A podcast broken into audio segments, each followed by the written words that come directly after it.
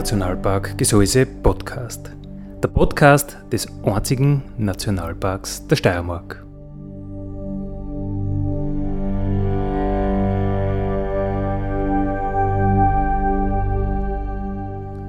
Alle zwei Wochen neu mit Themen aus dem Nationalpark Gesäuse und aus der Nationalparkregion. Daddy,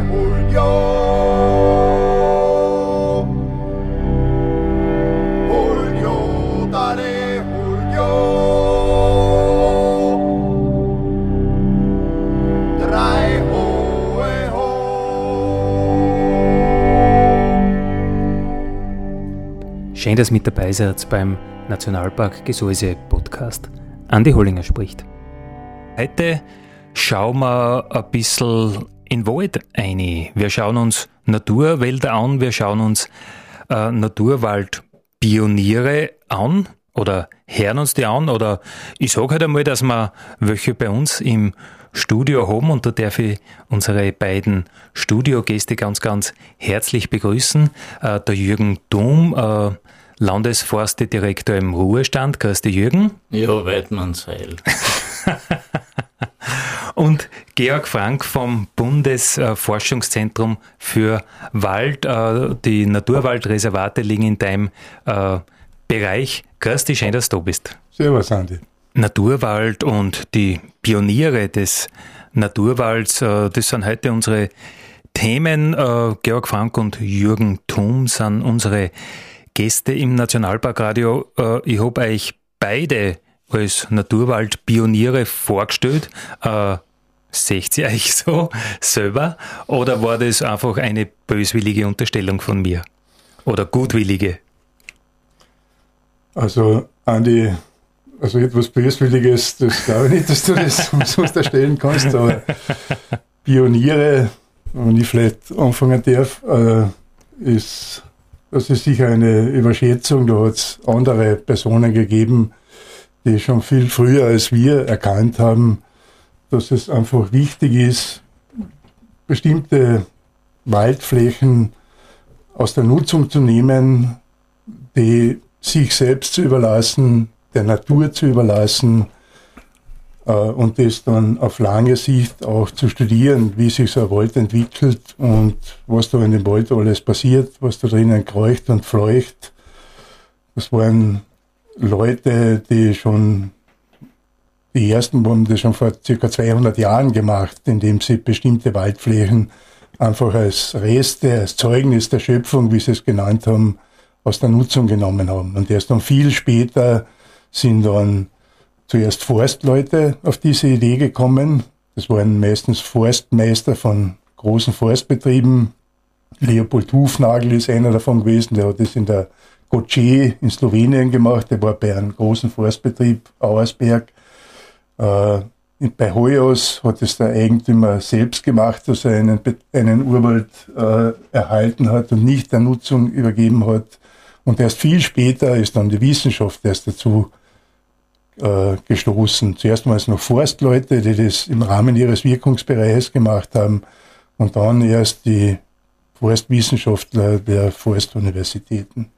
Also du tätst dich nicht als äh, vorderster Naturwaldpionier bezeichnen selbst, aber als Naturwaldverfechter, Liebhaber auf jeden Fall, oder? Das ist mein Beruf. äh, mit dem lebe ich. Aber ich, ich bin sozusagen in den, in den Fußstapfen von diesen Pionieren und ja, jeder fängt für sich auch etwas Neues wieder an und das ist dann auch vielleicht eine Pionierleistung. Bei mir war es das Naturwaldreservate-Programm in Österreich, das ich sozusagen von Anfang an jetzt aufgebaut habe und betreue. Aber die Ideen, die sind schon viel älter und wir beide haben das Glück gehabt, dass wir da auch da sozusagen in der Folge dieser Pioniere dann diese Arbeit weiter haben führen können und umgesetzt haben auch. Dabei sind. Ja, was ist überhaupt der Naturwald jetzt im, im Gegensatz zu einem, einem, einem Wirtschaftswald, zu einem Forst? Was ist, was ist ein Wald? Was ist ein Naturwald? Was ist ein Forst? Kann man das überhaupt so differenzieren? Du, du fängst mit den schwersten Fragen an. Meine allein die Frage, was ist ein Wald, ist, ist ganz was Schwieriges, wenn man das weltweit betrachtet. Man kann das vom Forstgesetz her sehen. Forstgesetz hat bestimmte Kriterien, Man kann das von der biologischen Seite her sehen. Äh, und dann ist natürlich noch viel, viel schwierigere Frage, was ist eigentlich Natur? Ja? Es gibt vielleicht ein Gegensatzpaar Natur, Kultur. So mhm. könnte man das vielleicht angehen. Gell? Natur, was ist Natur? Natur ist eigentlich alles, was irgendwie physisch begreifbar ist, was nicht Geist ist. Und ähm, so gesehen ist eigentlich jeder Wald irgendwie auch Natur. Für einen Physiker ist jeder Wald Natur. Für einen Biologen oder vielleicht für einen Waldbauer wie ich, der etwas biologisch auch weitergebildet, angehaucht ist, versteht man unter Naturwald eigentlich einen Wald, der nicht äh, forstlich beeinflusst ist, sondern sich einfach so entwickelt, äh, wie er das machen würde von Natur aus. Und der vielleicht schon Voraussetzungen hat, diesen Zustand sich natürlich zu entwickeln und, und äh, so zu wachsen, vielleicht schon gute Voraussetzungen hat. Mhm. Das ist nicht Urwald. Urwald gibt es nur ganz, ganz wenige Flächen in Mitteleuropa oder überhaupt in Europa, äh, die sozusagen nie irgendwie erreichbar waren und nie nutzbar gemacht wurden. Und äh, was man unter Naturwald versteht, ist etwas, was dem Urwald wieder näher kommt in seiner Entwicklung. Vielleicht in Jahrzehnten aber erst. Und diese Naturwaldreservate, das heißt, da gibt es dann verschiedene Orten von Naturwäldern und die schützt du mit deinen Naturwaldreservaten. Ja, das ist ein österreichisches Programm, das läuft jetzt seit über 20 Jahren. Und da ist einfach die Idee, dass man über Österreich verteilt die wichtigsten Waldgesellschaften durch solche Naturwaldreservate außer Nutzung nimmt gibt dann einen Vertrag zwischen den Waldeigentümern und der Republik Österreich und die Waldeigentümer verpflichten sich in diesen Flächen einfach keine Nutzungen mehr zu machen, nicht mehr aufzuforsten, den Wald so wachsen zu lassen, wie er wächst, sich frei entwickeln zu lassen, mit Ausnahme der Jagd. Die Jagd ist erwünscht dort, weil man sonst Ruheinseln hätte und damit die natürliche Entwicklung wieder gestört wäre. Und dieses Programm, das ja, das bedeutet, da habe ich das Glück, das zu betreuen jetzt seit über 20 Jahren mhm. fachlich. Du hast gesagt, äh, Waldgesellschaften, Georg. Äh, das heißt, es gibt einfach im, im, im Wald verschiedene ähm, Ortenzusammensetzungen. Ich sage jetzt einmal, als für einen Nicht-Fachmann im äh, Waldbaulichen sicher abhängig von äh, Exposition, Sonneneinstrahlung, überhaupt Niederschlagsverteilung, werden sie verschiedene Baumarten dort etablieren können. Das sind Waldgesellschaften und da wird es verschiedene geben und du wirst jede einzelne unter Schutz stellen. Also Waldgesellschaften, der Wald besteht ja nicht nur aus Bäumen. Das wird von, muss ich sozusagen selbstkritisch auch sagen, von Forstleuten oft so gesehen. Ja, für die ist äh, eine, eine Waldgesellschaft einfach die die Zusammenstellung der Bäume, die drin vorkommen, für einen, für einen gelernten Pflanzensoziologen, so wie es der Jürgen Thum ist, besteht eine Waldgesellschaft aus viel, viel mehr, nämlich aus, auch aus den ganzen krautigen Pflanzen, aus Moosen, Flechten und die, also die Zusammenstellung oder die, die, die, die, was für unterschiedliche Arten in welchem Ausmaß vorkommen und sich von anderen Waldgesellschaften wieder unterscheiden. Das macht eben sozusagen eine Waldgesellschaft, einen Waldtyp, könnte man landläufig sagen, aus. Und da gibt's äh, viele verschiedene, ist kompletter Unterschied zwischen Auwald und irgendwo an, ja. der, an der Waldgrenze. Also genau genommen gibt's momentan in Österreich nach der derzeitigen äh, Liste oder Nomenklatur 117 solche Waldgesellschaften. Das reicht, wie du sagst, vom Auwald, von bestimmten Auwaldtypen bis hinauf zum leeren Zirbenwald. Gibt auch wieder verschiedene Typen auf Kalk, auf Silikat und dazwischen sind eben von den Buchenwäldern, darunter die Eichenwälder, aber nicht nur Eichenwälder, sondern das ist eben zum Beispiel Eichenwälder mit einer bestimmten Bodenvegetation, die sich wieder von anderen Eichenwäldern, die wieder andere Bodenvegetation haben, unterscheiden. Mhm. Und davon ist, das ist einfach eine Einteilung, eine Klassifizierung, die da gemacht wurde. Und äh, nach dem derzeitigen Stand, das ändert sich immer ein bisschen, je nach Wissenschaftler, die da daran arbeiten, sind wir bei ca. 117 Säulen. Im Gesäuse, da haben wir einen Nationalpark und zur Zeit seiner Gründung, also so vor 20 Jahren, war da so die, die scharfe Phase, war Jürgen Thum der Direktor der Steiermärkischen Landesforste. Jürgen, wie war das damals? Äh, du als Forstmann, äh, wir haben schon gehört, es gibt verschiedene Waldgesellschaften. Du hast in den Wald geschaut und hast gesagt, das Gseis war doch ein fescher Nationalpark. Oder wie ist man damals auf diese Idee gekommen? Naja, auf den Nationalpark habe ich vor 50 Jahren noch nicht gedacht. Nein, vor 20, vor 20.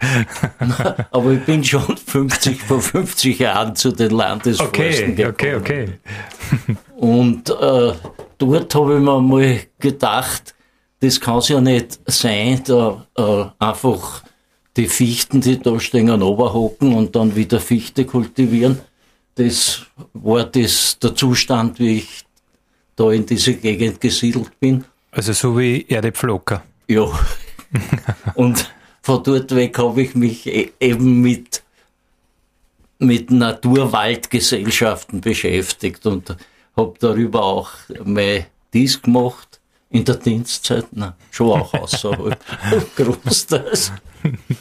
Und ja, und da, da hast, kriegst du dann natürlich einen anderen Blick auf den, äh, deinen Werkstoff sozusagen, den du in die Hände hast.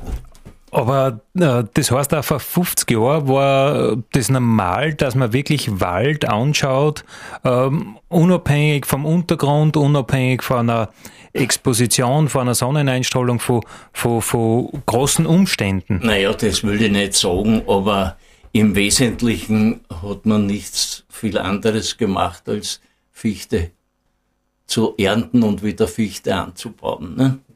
Brotbaum, Fichte. Brotbaum, Fichte, das ist ja nicht ganz falsch, weil die Fichte ist ja ein wesentlicher Bestandteil unserer natürlichen Waldgesellschaft. Wir hätten da über auf den meisten unserer Flächen einen Fichten, dann einen Buchenwald, so der sich von Natur aus hier entwickeln würde. Und da ist ja, gehört ja die Fichte dazu. Ne? Nachdem sie am leichtesten zu handeln ist, also sowohl zu kultivieren als auch zu ernten. Also auch zu verarbeiten, oder? Als auch zu verarbeiten, vor allem weil sie sehr gefragt ist, ja, weil die Italiener sagen, die Tanne kannst du als Grießbaum äh, verwenden, aber, aber, sonst für nichts. Mhm. Und so ist halt natürlich die, die Fichte, der Brotbaum in unserer Gegend gewesen, seit Jahrhunderten muss man sagen. Und äh, ja, ich habe mir halt gedacht, ein bisschen sollte man die Natur auch sprechen lassen. Ne? Also berücksichtigen. Berücksichtigen, ja. Und auf den verschiedenen Standorten halt Mischungen auch äh, begründen, neu, die den Gegebenheiten besser entsprechen. Nicht? Also es gibt sicher Standorte, wo die Lerche zum Beispiel hineingemischt gehört in einen Wald, weil sie eben dort besonders gute Wuchsbedingungen hat. Wenn man sagt, gehört hineingemischt, dann war das sicher äh, eine Überlegung aus wirtschaftlichen Überlegungen, weil die einfach gut wächst, oder? Ja, natürlich, ja, auch.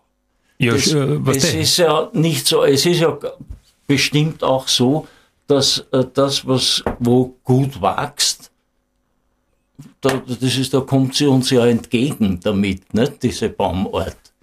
Ja, ja, ich meine, wenn es nur Fichten, ja. wenn nur Fichten an, äh, setzt und die sind dann Kernfeuer oder irgendwas oder sonst irgendwas, weil der Stand halt halt gar nicht passt, ich meine, ja, ist ja richtig. wirtschaftlich äh, nichts gewonnen. Nein, nein, und außerdem hat ja die Lerche zum Beispiel einen viel höheren Wert, äh, kommerziellen Wert als die Fichte. Also es gibt viele Argumente, äh, dass man sich einfach anschaut, welcher Baum wo hinkehrt, ja, gut hinkehrt, ja. gute Bonität äh, genau so außerbringen und warum der dann dort wachsen sollte. Jawohl. Und das hast du dann äh, 50 hm, Jahre lang gemacht. Na, 50 Jahre nicht, aber 40 ja. wahrscheinlich. Und dann ist ja, diese Nationalpark-Idee gekommen irgendwie. Ja, natürlich, freilich. Und du warst dem aber immer sehr aufgeschlossen, oder? Ja, nach einem. Äh Oder bist du aufgeschlossen worden? nach einer Initialzündung, sagen wir mal so. Okay. Das ist schon wahr. Also mein Vorgänger, der liebe Jakob Mühlbacher, den, der weint heute noch. Wenn wir zwar zusammenkommen, dann sitzen wir beieinander und jammern uns gegenseitig an. Er, da, da zählt man, wie furchtbar das ist, dass, dass der jetzt aus dem schönen Wald im Gesäuse und in der Oberlaus und dass da ein Nationalpark draus wird und das ist furchtbar. Und ich sage gern, geh, Jakob, gib Ruhe. Das ist auch was Schönes. Außerdem haben wir die wertvollsten äh, Waldbestände, die haben wir ja eh nicht hineingetan in den Nationalpark. Die Oberlausser ist heraus und die Jonsbach-Schotzeiten ist heraus. Also die, die Burchau ist heraus. Also dort, wo wirklich Forstwirtschaft sich betreiben lässt, das haben wir eh nicht eingesteckt im Nationalpark. Für die, für die, die nicht so Insider sind, muss man sagen, äh, die Fläche des Nationalparks gehört zu 99,3 Prozent äh, der Nationalparkfläche, den steiermärkischen Landesforsten. Die Landesforste sind aber dann noch äh, um mehr als das Doppelte größer. Also ein, ein, Drittel ist Nationalpark, zwei Drittel sind so äh, außerhalb nur so Auge mal B nehmen wir es nicht so ganz genau. Mhm, Aber ja. es gibt einen gescheiten Fleck, äh, zumindest Wald, äh, außerhalb des Nationalparks, der auch noch dem Land Steiermark gehört. Äh, Jürgen, zu deiner Zeit, ähm, du hast gesagt, du hast eine Dissertation gemacht, das heißt, es hat da noch eigentlich relativ wenig gegeben. Wie ist das damals aufgenommen worden? Da will sich einer Zusammensetzungen anschauen, äh, welche Baumarten wachsen, welche Strauchschicht, welcher Unterwuchs. Äh, ist das belächelt worden, unterstützt worden? Hat man gesehen, äh, da, da, da, da kann man was auserziehen, was Verwertbares? Naja, also ich glaube, zehn Jahre habe ich ziemlich unbeobachtet allein gewerkelt. Losten halt. Der Hannes Meyer, mein, der, unser geschätzter Waldbauprofessor, hat mich, glaube ich, zweimal besucht und wir haben halt da auch unsere Begehungen und Diskussionen geführt und dann, wie es fertig war, war es ja dann eigentlich ganz gefällig. Nicht? Also, passt eh. Ja, okay, passt. Also es war nicht so, äh, Forschung war vielleicht damals sowieso nicht so ein Thema, so wie es heute ist, dass man viele Dinge einfach wissen möchte, Zahlen haben möchte. Mhm. mhm. Ja, stimmt natürlich auch. Ja, die Zeit kommt der Wissenschaft jetzt entgegen. Ja, das stimmt. Die Probleme. Das wird ja alles erforscht jetzt. Ja, auch weil die Probleme, glaube ich, ein bisschen größer werden. oder man glaubt oder man befürchtet, ja. dass die Probleme größer werden. Jetzt hätte man gern Zahlen, wo man sich ein bisschen anhalten kann. Ja. Wobei es nicht viel helfen wird. Was für Zahlen? um, um wie viel Grad genau das jetzt wärmer wird oder. ja, ja, freilich.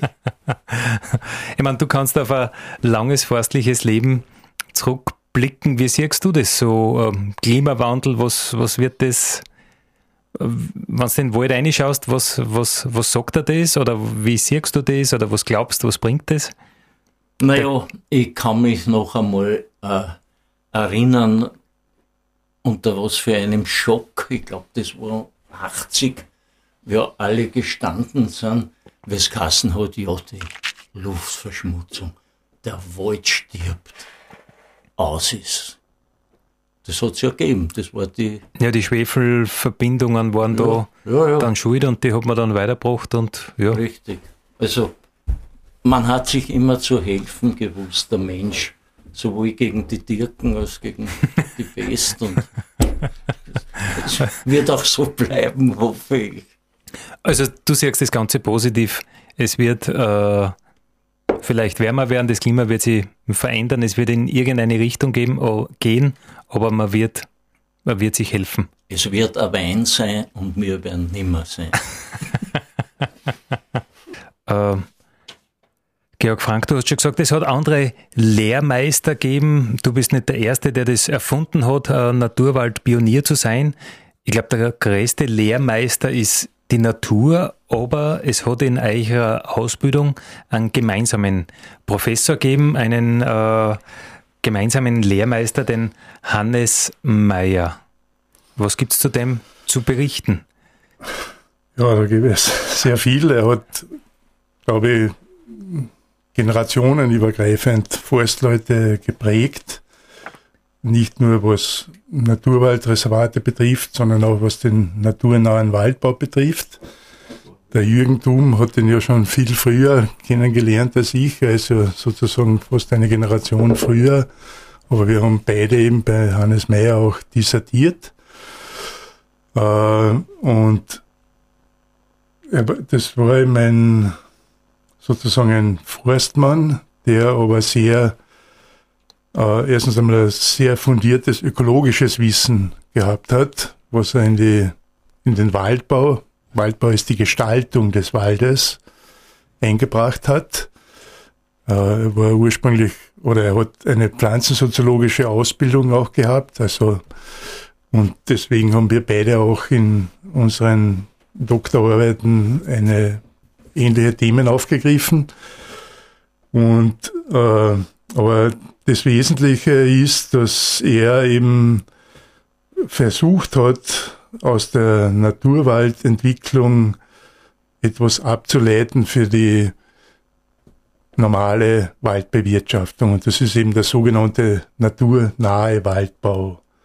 Normal Waldbau ist Gestalten des Waldes nach bestimmten Zielvorgaben. Das kann sein die Zielvorgabe des Eigentümers oder auch die, eine gesellschaftliche Zielvorgabe, zum Beispiel möglichst große Schutzwirkung im Schutzwald oder möglichst große Erholungswirkung oder neuerdings auch zum Beispiel in Nationalparks den Wald so zu gestalten, dass er der Nationalparkidee am nächsten kommt.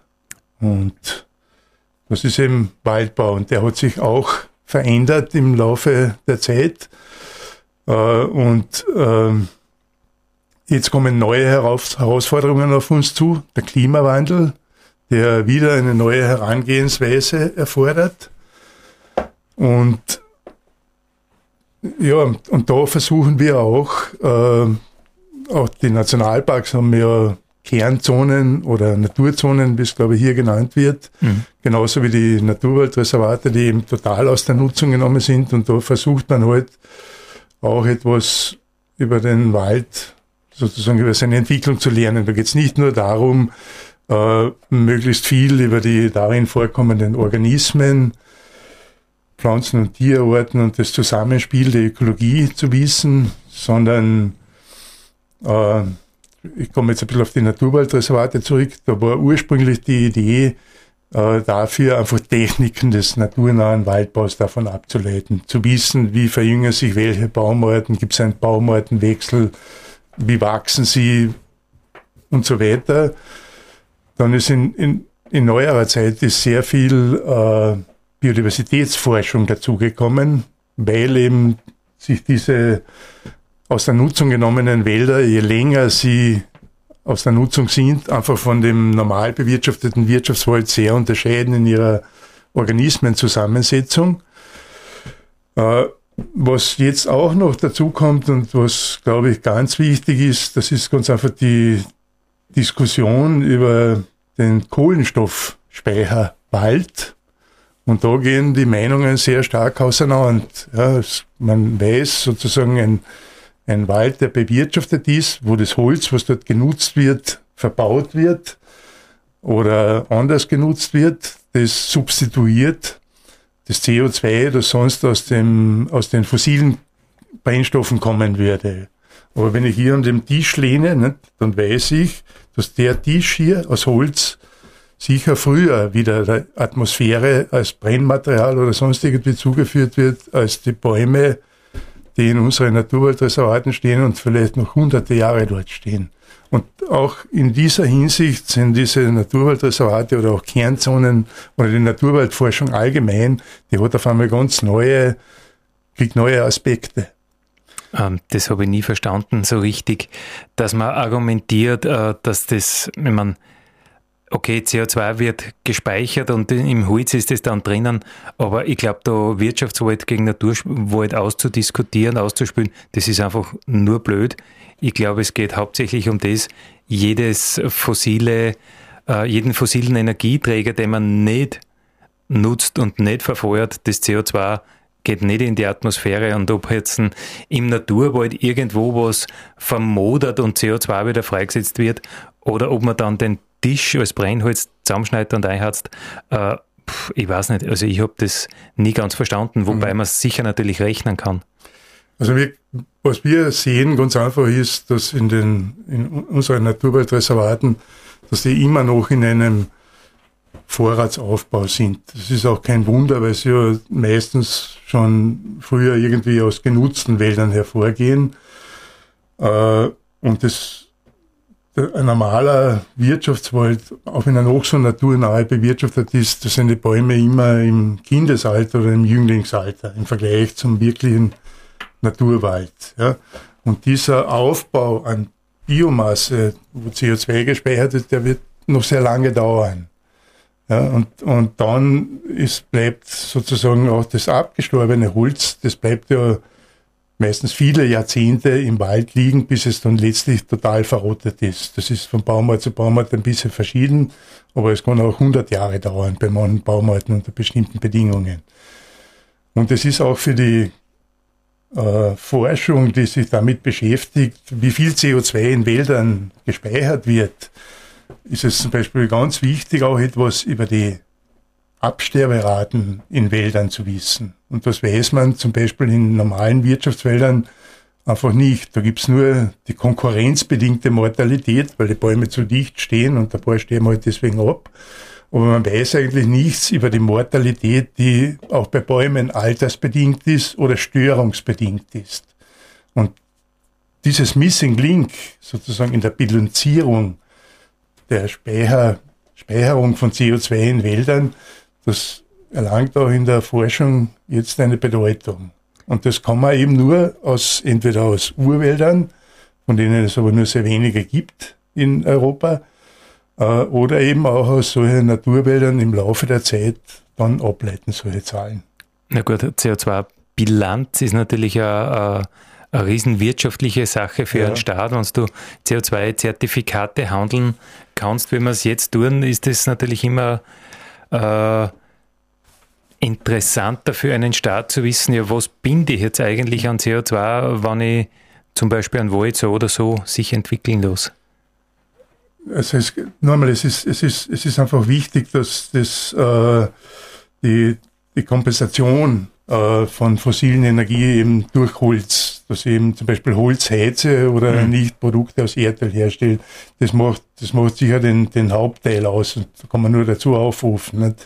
Aber, aber es gibt auch in, in Kyoto-Protokoll und andere internationale Abkommen, wo es einfach wichtig ist, äh, sozusagen wie viel binden die einzelnen Staaten an CO2 in den Wald. Und da gibt es leider ein paar, äh, sagen wir mal so, schwierige äh, äh, Auslegungen oder schwierige Vorgaben, muss man sagen? Dass, dass sozusagen Länder, die einfach nur Aufforstungen betreiben, fürs erste Mal mehr CO2 binden, äh, weil das einfach, wenn vorher kein Wald ist und jetzt ist Wald, dann bindet der einmal CO2. Nicht? Aber Länder so wie Österreich, die seit vielen Jahren eine geregelte Forstwirtschaft und eine zunehmend naturnähere Forstwirtschaft betreiben, die können in dem System nicht so gut äh, berücksichtigt werden. Das okay, ist eine allgemeine Aussage. Jetzt. Weil der Wald einfach schon da ist und du ja, kannst die ja, genau. nicht so viel steigern wie andere. Genau. Die Fläche kannst du die wird zwar auch gesteigert, das mhm. wissen wir ja, dass, dass einfach der Wald zuwächst, manchmal mehr als uns lieb ist, der wächst das fast bei den, beim Fenster herein in manchen Gebieten, mhm. nicht? Aber, aber in, der, in dieser Berechnungsmethode der CO2-Bilanz ist das sind Länder wie Österreich eigentlich etwas benachteiligt gegenüber solchen, die einfach Plantagen aufforsten und damit fürs erste einmal schnell einen Erfolg äh, erreichen können in der Bilanz. Mhm. Äh, was, was kann äh, ein Grundbesitzer, was kann ein Wirtschaftsbetrieb aus diesen Naturwaldzellen, aus diesen Naturwaldreservaten, aus so einem Schutzgebiet wie ein Nationalpark ist, äh, was kann der da hm, lernen? Was kann man sich da abschauen im, im, im äh, vor dem Hintergrund jetzt Klimawandel zum Beispiel, wenn sich alles ein bisschen verändert, kann ich da als Waldbauer irgendwas anderes machen? Also eines muss man ehrlicherweise sagen, die sozusagen die Zielsetzung oder der Wunsch der Pioniere, ja, aus den Naturwaldreservaten oder aus der Naturwaldforschung Techniken des naturnahen Waldbaus besser ableiten zu können, äh, wenn, ich, wenn ich ganz ehrlich bin und jetzt auf mein eigenes Berufsleben zurückblicke, dann ist es nicht so wirklich gelungen, dass man Rezepte daraus liefern kann. Dass man sagen kann, wenn du das so und so machst, dann passiert das und das. Das können wir eigentlich nicht. Das muss man ehrlicherweise zugeben. Nicht? Aber man hat sehr allgemein aus dem Wissen schon etwas gelernt, äh, dass äh, ein Waldökosystem, das naturnah aufgebaut ist und auch nach naturnahen Funktionen äh, funktioniert, ja, dass das Vorteile hat gegenüber einem Waldökosystem, was nicht so naturnah ist. Ne? Das ist äh, früher ist man davon ausgegangen, ein Wald muss stabil sein. Ja? Das war auch, da hat sich auch in der Lehrmeinung und auch in der, auch, glaube im allgemeinen Wissen etwas geändert. Ein Wald ist nie stabil, sondern der ist immer dynamisch und da tut sich immer etwas. Und das neue, sagen wir, Schlagwort oder ein neuer Begriff, der jetzt immer wichtiger wird, auch in Zeiten des Klimawandels, ist der Begriff der Resilienz. Ja, das heißt, Resilienz ist etwas Neues, das heißt einfach, äh, dass ein Waldökosystem oder überhaupt ein System allgemein die Fähigkeit hat, nach einer Störung schnell wieder in einen, seinen Ausgangszustand oder seine Funktionsfähigkeit zurückzugelangen. Und das ist etwas, was den Naturwäldern, sei es jetzt in Naturwaldreservaten oder in Kernzonen von Nationalparks, eigen ist und wo wir etwas lernen können davon. Also äh, eigentlich ist die spannende Sache, was passiert, wann was passiert.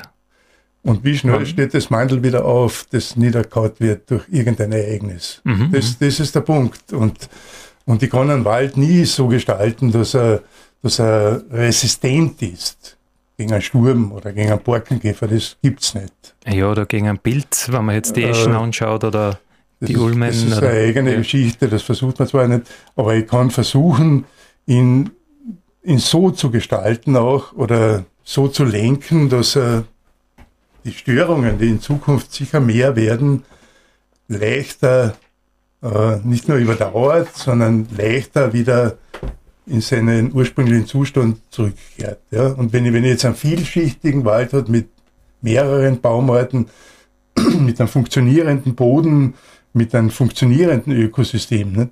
dann wird das leichter der Fall sein, als ich habe jetzt einen, äh, ich will das nicht grundsätzlich als negativ hinstellen. Ich habe eine, eine Monokultur jetzt aus nur einer Baumart. Das muss nicht unbedingt die Fichte sein. Es gibt andere auch, und es gibt übrigens auch natürliche Fichtenwälder, auch Urwälder, die nur aus der Fichte bestehen.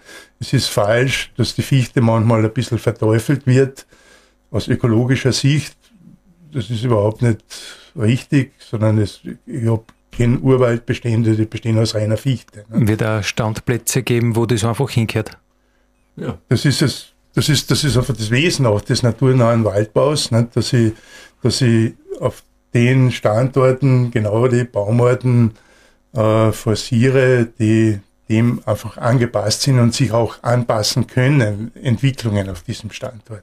Ja, ich meine, dass der, der Wald als Arbeitgeber sehr stark an Bedeutung verloren hat, nicht? Weil früher haben wir, was weiß ich, zehn Holzknechtpassen in unserem Betrieb gearbeitet und heute fährt der Harvester halt dreimal durch. Nicht?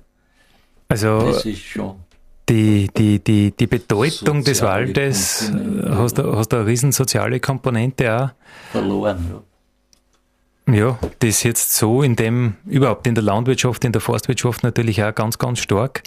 Ja. Äh, ich sage jetzt einmal, man hört immer so naturnahe Waldbewirtschaftung von den, von den Waldbauern, von den Waldbesitzern. Ich glaube, da ist auch ganz, ganz viel, was auch nicht schlecht ist, Ökonomie dahinter, dass man die Natur mehr machen ja. lässt, oder? Okay. Immer Jürgen, zu deiner Zeit früher Barmalsetzel setzen, Barmal streichen, das hat alles nichts gekostet, oder? Und heute. Ausmachen. Ausmachen? ja, groß rundum und um, ne? Wirklich wahr? Nein, das haben sie auch gemacht, natürlich. Okay, okay, okay. Das kommt das heute nicht mehr, nicht mehr bezahlen, oder? Nein. Also da müsste der, der Festmeter Holz, weiß ich nicht, 1000 Euro kosten oder?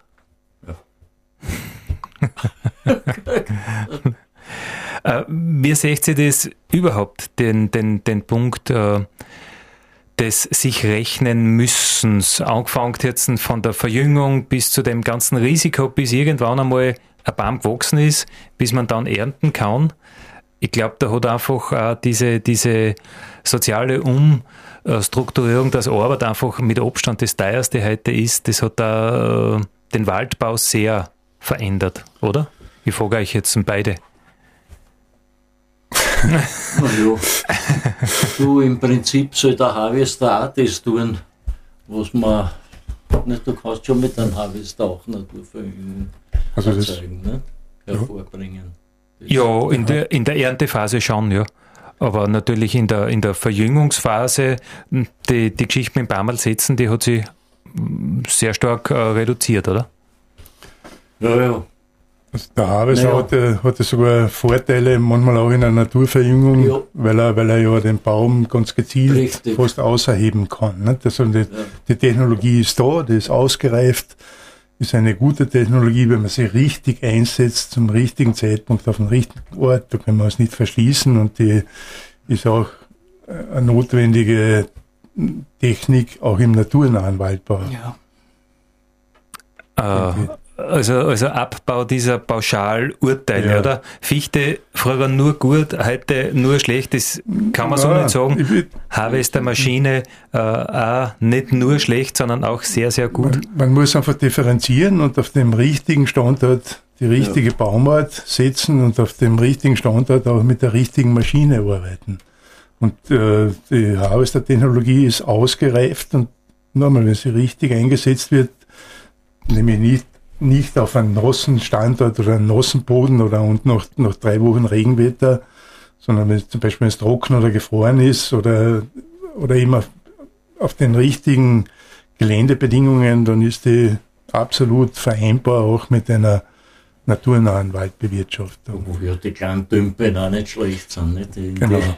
Die, die Für die Gelbbauchunke zum Beispiel, ja, die die genau. liebt und darin sich vermehrt.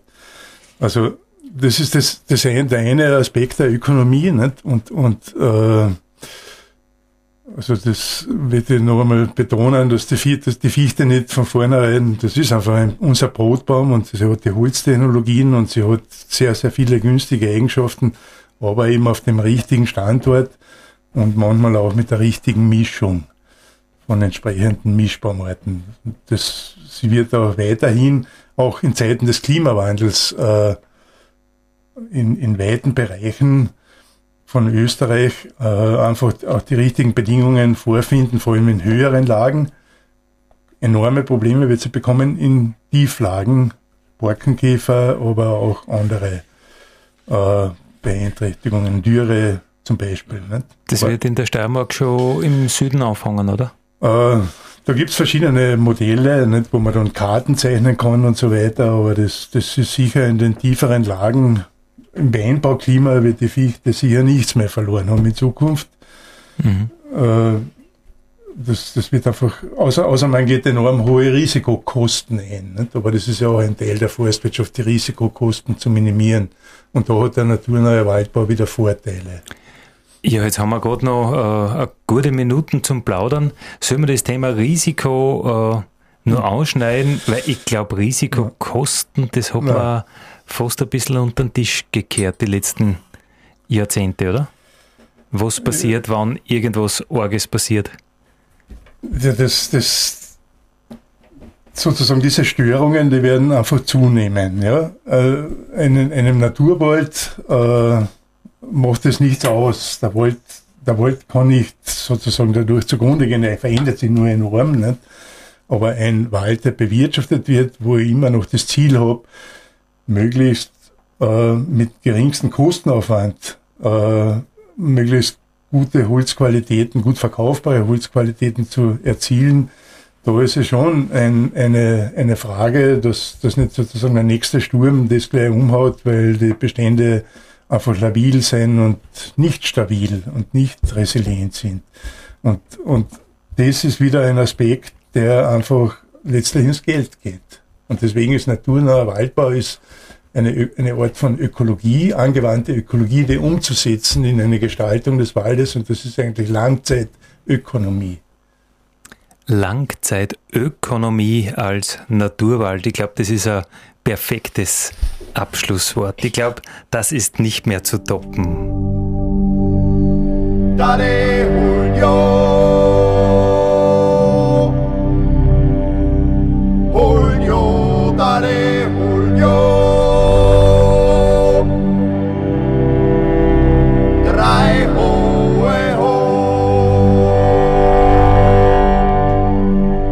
Das war der Nationalpark Gesäuse Podcast für heute. Ich freue mich, wenn ihr wieder mit dabei seid in 14 Tagen. Vielen Dank.